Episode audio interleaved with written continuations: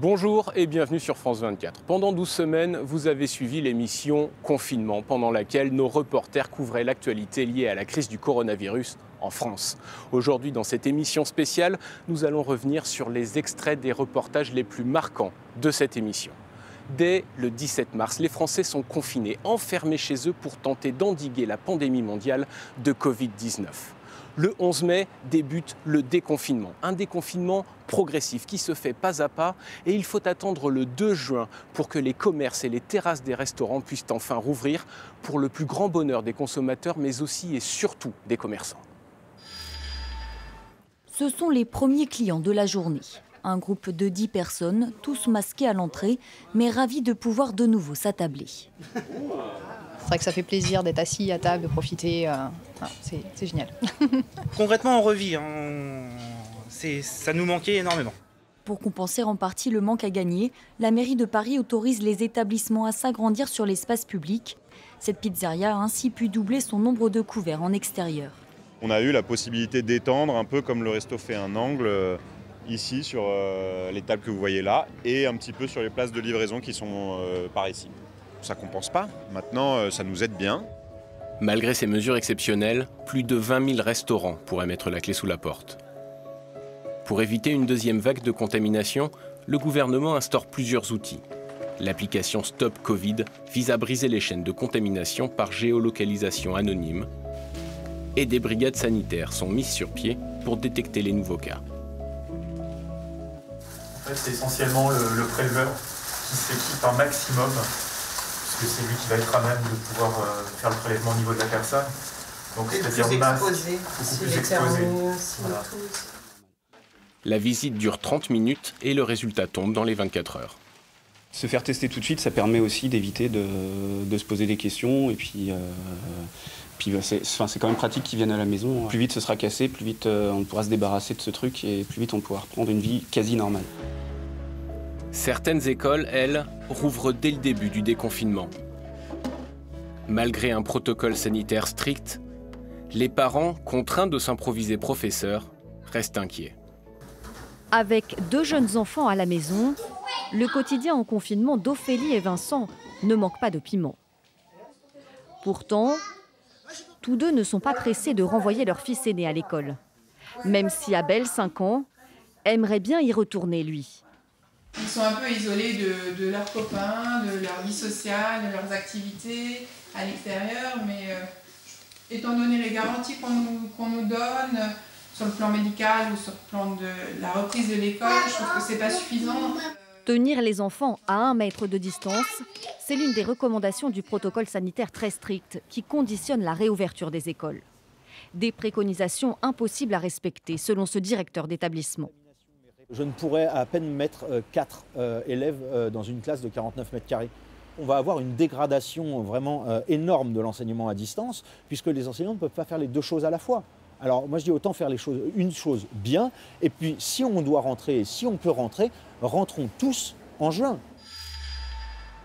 En France, tout commence le 16 mars. Peu après l'Espagne et l'Italie, le président Emmanuel Macron annonce le début du confinement généralisé pour le lendemain midi. Dès demain, midi, et pour 15 jours au moins, nos déplacements seront très fortement réduits. 15 jours qui dureront finalement 8 semaines. 67 millions de Français se cloîtrent chez eux et pour mettre le nez dehors, il faut une attestation justifiant la nécessité du déplacement et le moins qu'on puisse dire c'est qu'au début, ces motifs de sortie sont encore un peu flous. On peut plus trop sortir euh, et euh, c'est un peu difficile parce qu'on n'a pas tout à manger, on ne peut pas trop sortir. On suit le confinement, on sort que quand on est obligé comme là maintenant et En plus, ils m'ont ils- ils m'ont an- ils m'ont- ils m'ont annulé la classe neige. Les personnes non autorisées à être dans la rue invitées à regagner leur domicile. Vous pouvez écoper d'une amende de 135 euros dès à présent. Nous invitons donc à regagner votre domicile. Donc moi j'ai l'attestation qui va bien pour emmener les enfants chez leur papa. Il faut vraiment que vous rentriez chez vous, c'est important. Le problème, c'est qu'on entend tout, ils sont contraires. Vous savez quel jour qu'on est confiné, on est. Euh, Dites-vous que le plus important, c'est que vous l'air avec une fille dans un appartement. Mais pensez aux, aux personnels hospitaliers qui eux reçoivent les malades tous les jours, ils en peuvent plus. Ils se disent mais qu'est-ce qu'ils font les Français? On a l'impression qu'on respecte la personne. Je sais bien. On a l'impression qu'on peut sortir son chien mais pas son enfant. L'État mobilise 100 000 policiers et gendarmes pour faire respecter le confinement.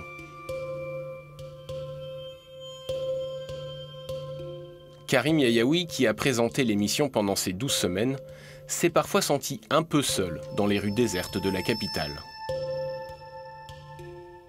Bonjour, bienvenue dans ce nouveau numéro de confinement. Dans ce nouveau numéro de notre émission consacrée à la crise du coronavirus, les marchés sont fermés, nos modes de consommation ont radicalement changé. Ceux qui travaillent doivent pouvoir le faire en toute sécurité. Certains sont dans des situations économiques difficiles. Les agriculteurs français ont dû se passer des services des saisonniers qui travaillent habituellement dans leurs champs. Les chalutiers qui emportent plus de 5 marins sont invités à rester à quai. Avec près de 30 000 décès, la France est l'un des pays d'Europe les plus touchés. Les hôpitaux sont engorgés et les personnels soignants deviennent des héros, applaudis par les Français tous les soirs à 20h. Mais ils doivent payer un lourd tribut à la lutte contre le Covid-19. Dans cette unité Covid de l'hôpital de Nemours, derrière la porte de la chambre 178, un patient pas comme les autres. Bonjour docteur. Bonjour messieurs. Le docteur Sorel est hospitalisé dans le service qu'il dirige. J'ai fait confiance à l'équipe, puisque jusqu'à présent, on a réussi à tenir un certain rythme. Vous avez le sentiment qu'il y a des choses qui auraient pu être mieux gérées par le, par le gouvernement Il y a un temps pour tout. Pour l'instant, si on se commence à se concentrer sur ce qu'un tel aurait dû faire, on n'est pas en train de se battre pour sauver les gens qui sont là. Vous savez, le nombre de morts qu'il y a, la vitesse à laquelle les gens peuvent partir, pour l'instant, on sauve les gens. Depuis ce tournage, le docteur Sorel va mieux mais sans avoir repris immédiatement le travail et trois infirmières ont été contaminées dans son service. Pour faire face à la crise, les hôpitaux ont besoin d'aide. Médecins sans frontières intervient pour la première fois sur une urgence dans son pays d'origine. Souvent, c'est mon corps. Le respire, ça me fatigue un peu. L'association déploie des cliniques mobiles pour les plus démunis et occupe ce centre sportif pour isoler les cas suspects et les contaminés. Donc vous le laissez, c'est bon euh, Oui, vous n'avez pas de transmission en particulier Non, non, on va juste rester 5 minutes pour désinfecter et on repart. Ok, super. Nous avons fait en sorte d'avoir un étage pour les cas euh, Covid positifs et un étage pour les cas suspects. Ce qui est anormal, c'est qu'on le fasse en France. C'est la première fois que l'on intervient sur une urgence en France. Une goutte d'eau dans l'océan. Pendant le confinement, les plus précaires restent à quai dans l'impossibilité de respecter les gestes barrières.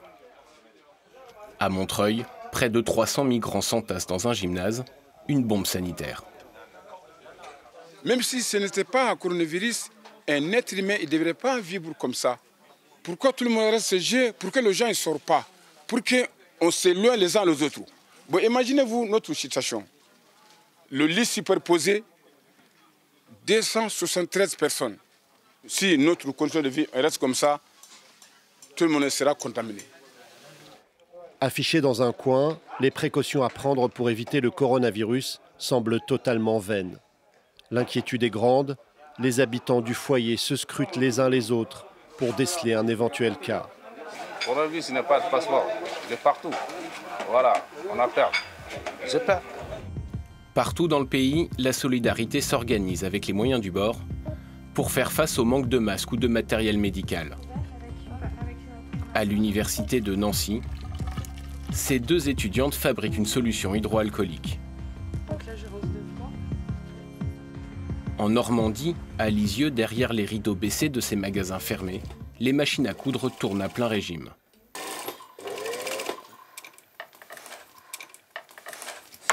On donne notre masque, comme ça. Voilà, c'est tout simple.